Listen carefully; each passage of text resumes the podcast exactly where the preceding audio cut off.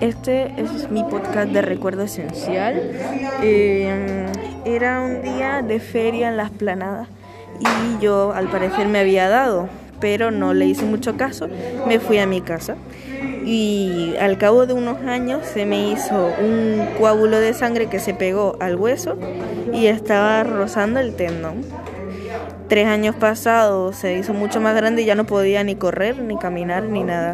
Así que me tuvieron que operar. Y ahora que no lo tengo, tengo que estar tres años en reposo y no puedo hacer lo que a mí me gusta. Fin.